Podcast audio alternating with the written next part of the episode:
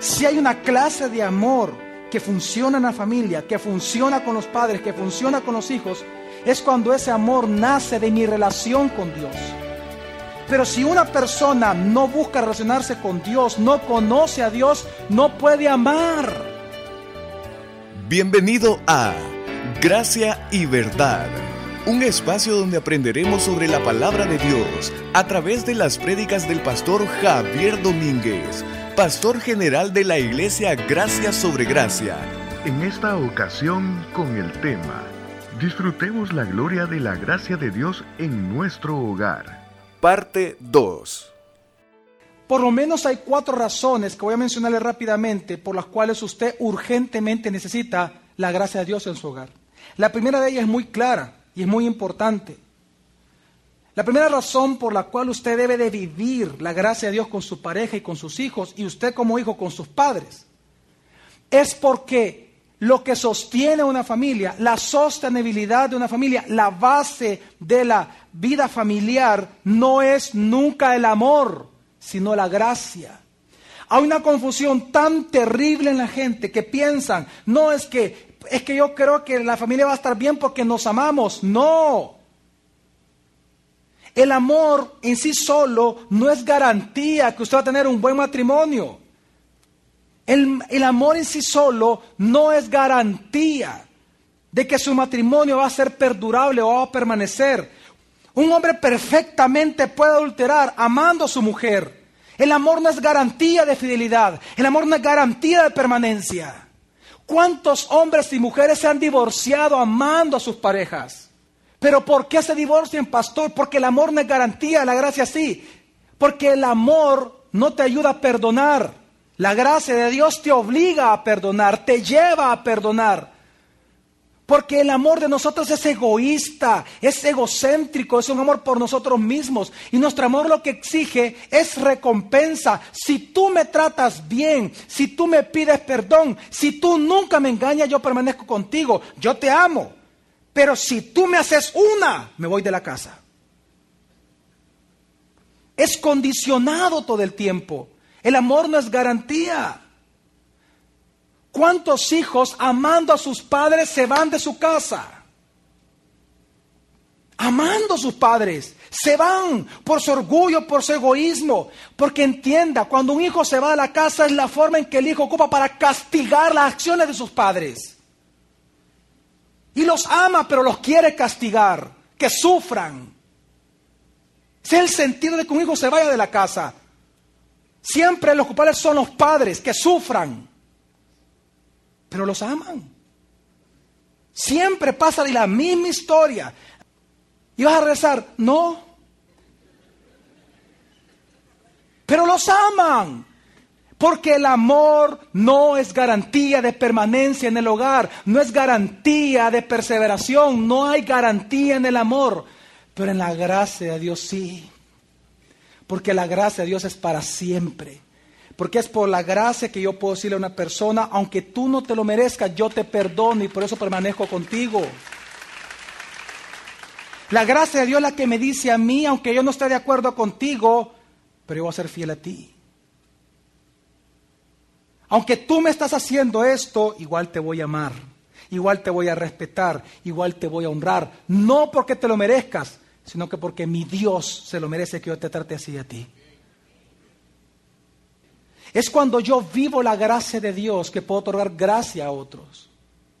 El amor no es garantía de sostener un hogar, la gracia de Dios sí. Si usted quiere, por ejemplo, que haya amor en su matrimonio, ¿sabe qué tiene que hacer usted? Amar a Dios. Enfocarse en la gracia de Dios.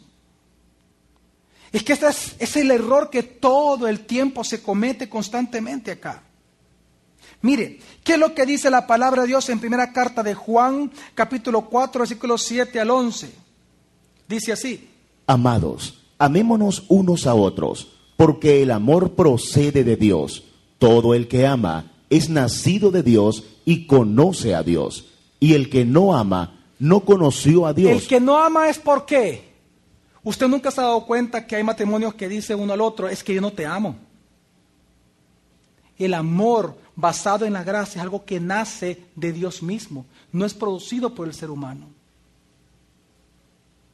Si hay una clase de amor que funciona en la familia, que funciona con los padres, que funciona con los hijos, es cuando ese amor nace de mi relación con Dios. Pero si una persona no busca relacionarse con Dios, no conoce a Dios, no puede amar. Pero estoy hablando, no, quiero hacer la diferencia. No digo que no va a sentir amor, no. No va a amar conforme al amor de la palabra. No va a amar conforme a la gracia. Va a ser un amor egoísta, un amor de recompensa, de premio y castigo todo el tiempo, de justicia propia. Pero el amor que Dios procura en el matrimonio es un amor que nace de la gracia de Él. ¿Cómo lo sabemos? Una vez más vamos a leer todos los versículos. En 1 Juan 4, 7 al 11 dice. Amados. Escucha bien esto, por favor. Amémonos unos a otros, porque el amor procede de Dios. Okay, número uno, ¿de dónde procede el amor? Usted quiere amar a alguien, ¿a quién tiene que usted conocer? A Dios, es lo que sigue diciendo Juan. Todo el que ama es nacido de Dios y conoce a Dios. Ok, si usted no ama a su familia o a sus padres o a sus hijos o a su pareja, es porque usted no ha nacido de nuevo. Es imposible que alguien naciendo de nuevo no ame a su cónyuge.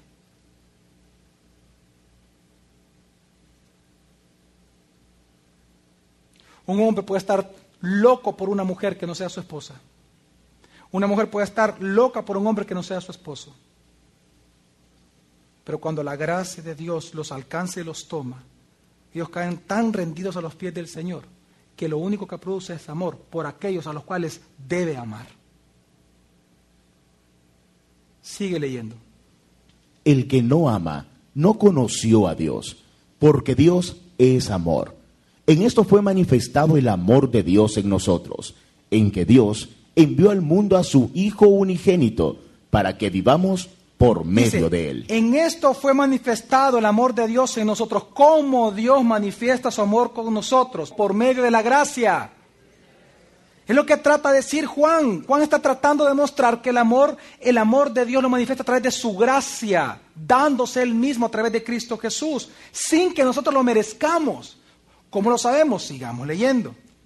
En esto está el amor. En esto está el amor, dos puntos. ¿En qué está el amor? No en que nosotros hayamos amado a Dios, sino en que Él nos amó y envió a su Hijo como propiciación por nuestros pecados. Gracia, salvación gratuita.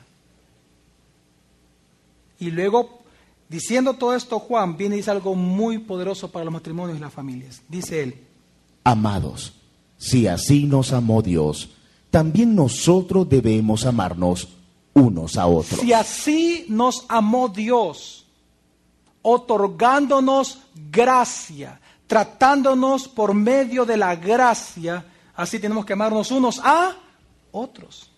Lo que Dios pretende es que vivamos la gracia urgentemente en los matrimonios. ¿Por qué? Porque es lo que sostiene un matrimonio. La razón principal por la cual la gente siente que ya no ama a su pareja es porque ha dejado de conocer a Dios. Ha dejado de rendir su vida a la palabra de Dios, al testimonio santo de que Jesús es Señor y es Dios. Si usted está a punto del divorcio, entonces usted conozca a Dios y enseñe a su pareja a que viva para Dios, a que conozca a Dios. Usted quiere que sus hijos lo amen a usted. Entonces enséñeles a ellos a que amen a Dios primero. Usted quiere que su esposa lo ame a usted. Enséñele a su esposa a amar a Dios primero. Usted quiere que su esposo lo ame a usted. Ruéguele a Dios y enséñele a su esposo con sabiduría a que él ame a Dios primero. Ese es el problema de los matrimonios. Hoy en día la gente anda luchando por amor. ¿Por qué los hijos traicionan a sus padres? Cuando un hijo le miente a su padre, por ejemplo, un hijo le dice, papá, yo te prometo que cuando tú no estés en la casa, yo no voy a salir. ¿Oíste? Voy a estar en la casa. Y usted se va a trabajar y él está de vacaciones, ¿qué hace? Se sale. ¿Por qué un hijo hace eso? ¿Por qué un hijo no puede amar a su padre de la manera en que lo obedece? Porque no ama a quién? A Dios.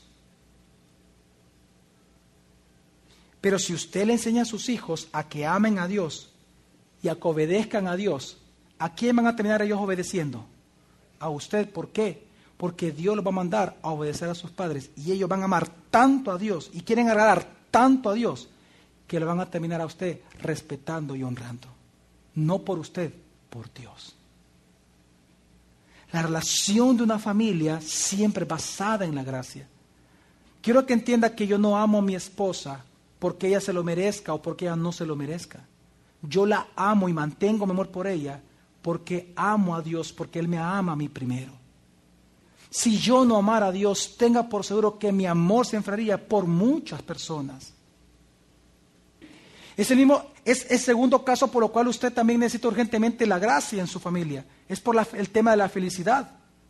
La felicidad en un hogar no está determinada por la ausencia de problemas. Mucha gente piensa que felicidad familiar es igual a quitar los problemas. No. Felicidad en el hogar es igual a gracia sobre gracia, gracia sobre gracia. Es cuando usted y yo dependemos de la gracia de Dios. Es cuando yo estoy satisfecho en Dios que yo puedo entonces transmitir esa felicidad a los demás. Dios es feliz, mi familia. Amén.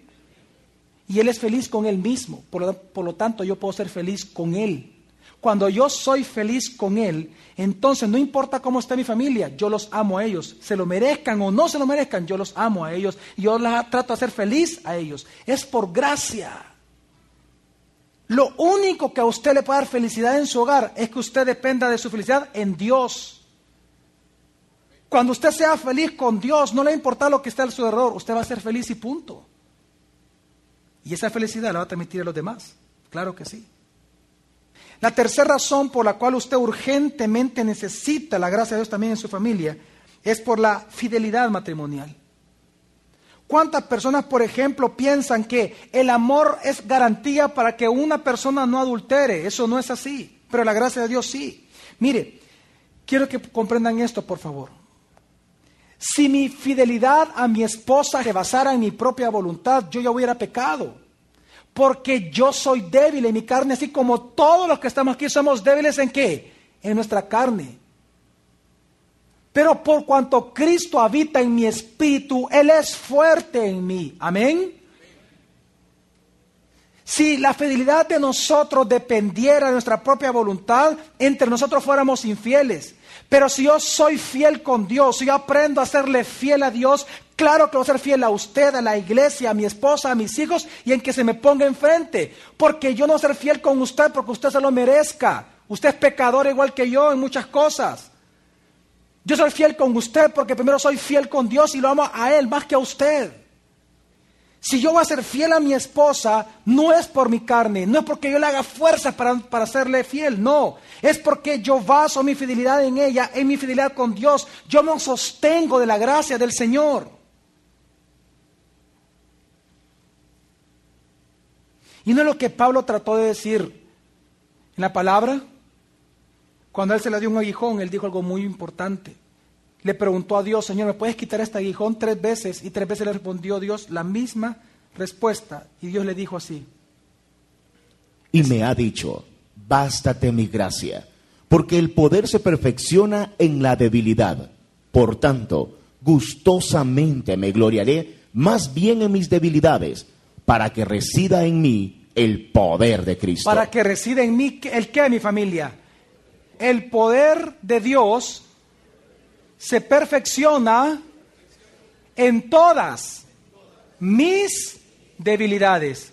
Ahora, la pregunta más importante es para entender este versículo, ¿cuándo es que el poder de Dios se perfecciona en mis debilidades? ¿Cuándo?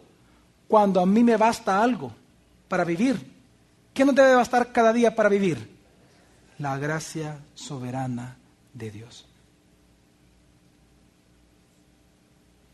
Bástate mi gracia, porque mi poder es tan grande que se va a perfeccionar en lo que tú no puedes hacer. Yo sí puedo en ti.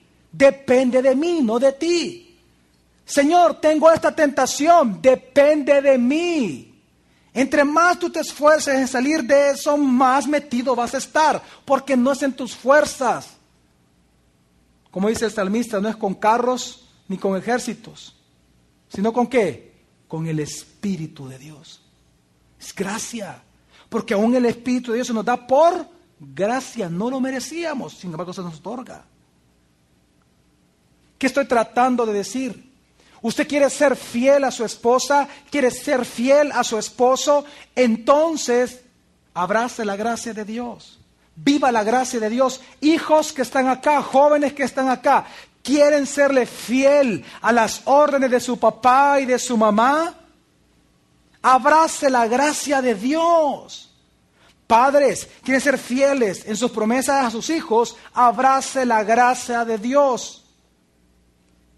Familias, quieren ser fiel a Dios, abrace la gracia de Dios. Porque es en la gracia en donde el poder de Dios se perfecciona y es por gracia, por gracia, que el poder de Dios se perfecciona específicamente en la debilidad de los seres humanos, de aquellos que son hijos de Dios. Amén, mi familia. Y es que, miren, el fracaso precisamente que está llevando a muchos al matrimonio es precisamente el seguir los consejos del mundo. ¿Qué es lo que nos dice el mundo a nosotros? El mundo nos dice a nosotros, mira, ¿quieres ser fiel a tu pareja? Pues entonces, ¿sabes qué? Comparte más tiempo con ella, pasa una hora con tu... Mire, todo eso le puede servir a usted. ¿Para mejorar su matrimonio? Sí, se lo va a mejorar. De verdad se lo digo, se lo va a mejorar. Pero eso no va a durar mucho tiempo. Pero cuando usted depende de la gracia del Señor, cuando usted depende de la obra de Dios, cuando usted depende del amor que Dios le tiene a usted, créame que usted específicamente va a poder no solamente experimentar la gracia, obviamente, sino que usted va a poder otorgarle y serle fiel a su pareja, serle fiel a sus hijos, serle fiel a todo mundo. Cuando usted ama tanto a Dios, usted no quiere ofender a nadie, no quiere. No digo que no lo va a hacer, pero no quiere. Usted no quiere ser infiel a nadie. Usted no quiere tratar mal a alguien. Usted lo que quiere es transmitir la misma gracia con que Dios nos ama, transmitirle a los demás. Por lo tanto, usted quiere de verdad que su matrimonio glorifique a Dios, bástele a usted la gracia. que le baste la gracia. Ya no busque otra cosa, la gracia. La gracia, la gracia, establezca la gracia de Dios en su familia, viva la gracia de Dios, coma la gracia de Dios.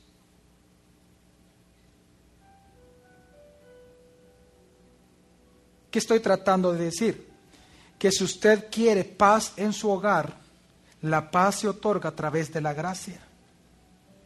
Por eso dice Hebreos capítulo 12, versículo 14 al 15, dice así.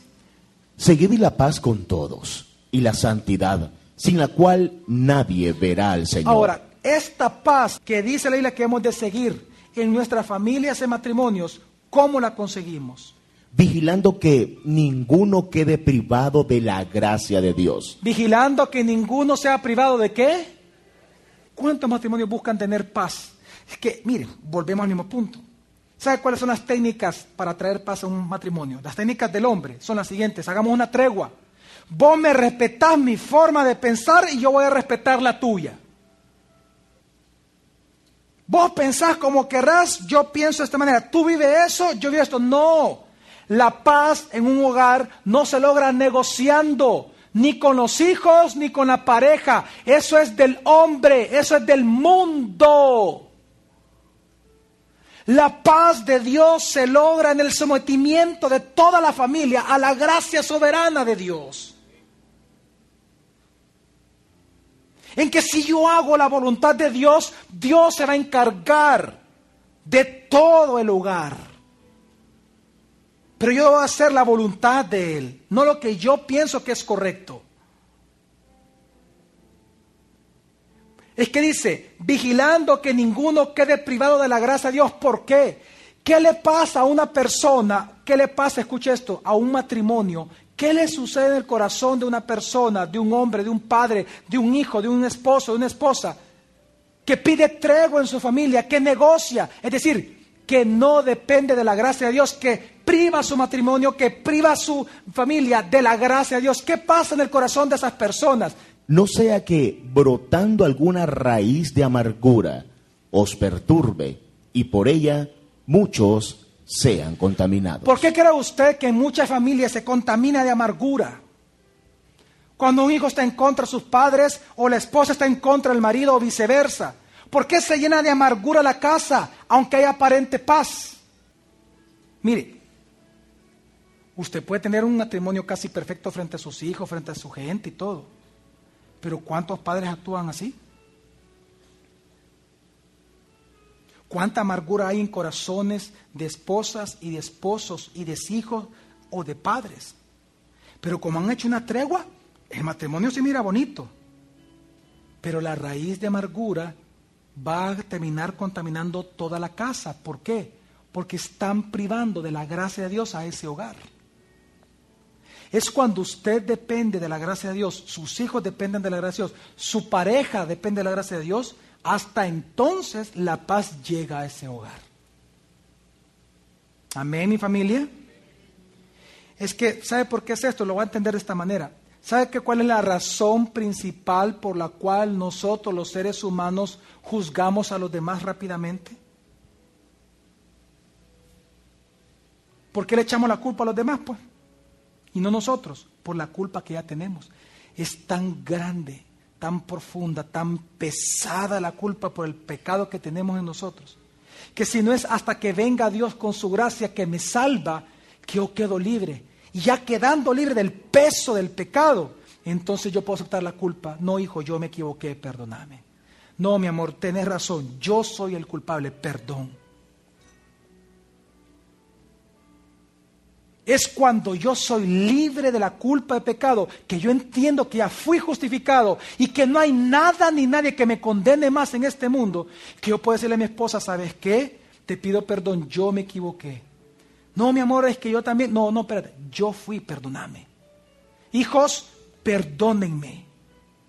Papá, perdóname, no me preguntaste, pero te engañé. Te prometí no salir y hoy salí. Confieso mi pecado, amo tanto a Dios que lo te lo quiero decir a ti, papá, perdóname, hijo. Perdóname, papá. Y el, hijo, y el papá, bueno, te perdono, porque es por gracia. El matrimonio no se trata de nosotros. Toda la familia, el matrimonio del mundo se tratan de Dios. De manifestar en la relación matrimonial la relación que Dios tiene con nosotros. El día de mañana continuaremos aprendiendo más sobre este tema. Gracia y verdad con el pastor Javier Domínguez. Es una producción de la iglesia Gracia sobre Gracia. Puedes encontrar más recursos como este en nuestra página web, graciasobregracia.org.